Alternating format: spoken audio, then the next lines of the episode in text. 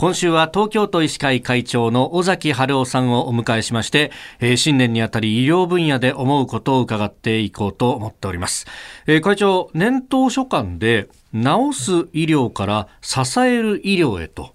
いうことを掲げていらっしゃいますが、この治すから支える、どういう概念なんですか？そうですね、まあ、もちろんあのコロナの問題あるんですけれども、はい、その後いろいろ見据えるとですね、やはり今まで治すと病気になったら治す、はい、患者さんも治りたい。ということで、まあ、病院で病気を治すというようなことだったんですけれども、はい、実はやはりあの簡単には治らない病気とかですね、やっぱりがんもそうですし、はい、それから脳卒中を起こすと、例えば後遺症でいろんな麻痺が残るとかですね、それから心臓なんかもですね、高齢者になってくると、うん、あの繰り返し心臓を悪くしたりしますとですね、なかなか機能が徐々に落ちてくるとか、つまりそういう治き治りきらない病気とかですね、はい、あとは障害を抱えている方とか、例えば私のクリニックでも、えーもう大腸がん、肺がん、前立腺がん、えー、脳卒中、心筋梗塞、それから足の血管が詰まるとかですね、はい、もう10以上のそういった病気を抱えながら、はい、でも今もちゃんと体はちょっと弱ってますけれども、うん、お暮らしになっている方とかそういう方がいるわけですね。ですからそういう方はやはり単に治病気を治すということじゃなくていろいろな方がその人を地域で支えていこうと、うん、これがいわゆる高齢社会ではそういう地域包括ケアシステムっていうんですけども、うん、そういうものが必要になるということなんですよね。だから医療だけじゃなくて、はい、介護とか予防するとか、はい、それから住まいをどう提供していくかとか、あるいはその方の生活をどういうふうに支えていくか、だから本当にいろんな方々の協力体制で、その方を地域で支えていくと。そういう社会にしていかないとやはりちゃんとね、うん、あの皆さん暮らしていけないと。そういう社会になってしまう、うん、それをしっかり作っていこうと。いうことですね。これ、そうすると、まあ、今までお医者さんというと、まさにこの治すというところのプロフェッショナルで、まあ、どういうお薬を出したらいいかとか、そういうところの知識が中心だったけれども、ある意味のコーディネーター的な、いろんな人たちを巻き込んでいくみたいなことが、お仕事の、まあ、一つの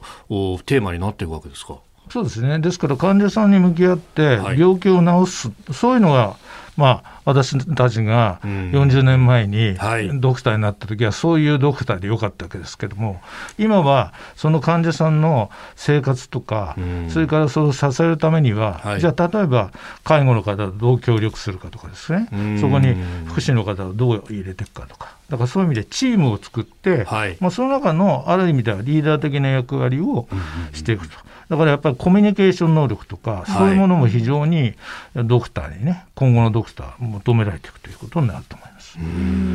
そうなってくるとこうお医者さんと地域の人やもしくはその自治体の人だったりいろんな人とのその関わりがまた大切になってくるかなと思うんですけれどもそういったつながりやネットワークというのはいかがなんでしょうか？えそれがですね、まさしく今度あの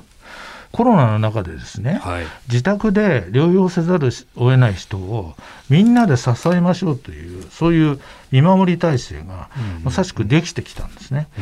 これはイコールえコロナが終わった後もですねその地域でのそういう高齢者とか、うん、そのやっぱり弱者の方とかいろんなものを支える同じ本当に仕組みなんです。ですから在宅医療の先生とか介護の方とか訪問看護の人とかみんなが協力してそこにあの今コロナの中でやっていく体制を今作ってるわけですからそれをそのまま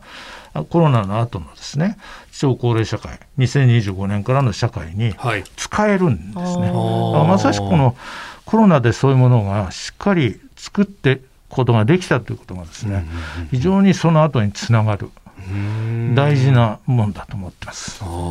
コロナ対応もちろんものすごく大変だったしいろんなところに負荷がかかったけれどもそれでそれをきっかけとしてこう何か残せるとしたらこれ大きなレガシーですね。そうですね。あの非常に大きなレガシーだと思います。うん、えー、今日は地域包括ケアについてお話を伺いました、えー、今週は東京都医師会会長尾崎春夫さんにお話を伺っております。会長明日もよろしくお願いします。よろしくお願いいたします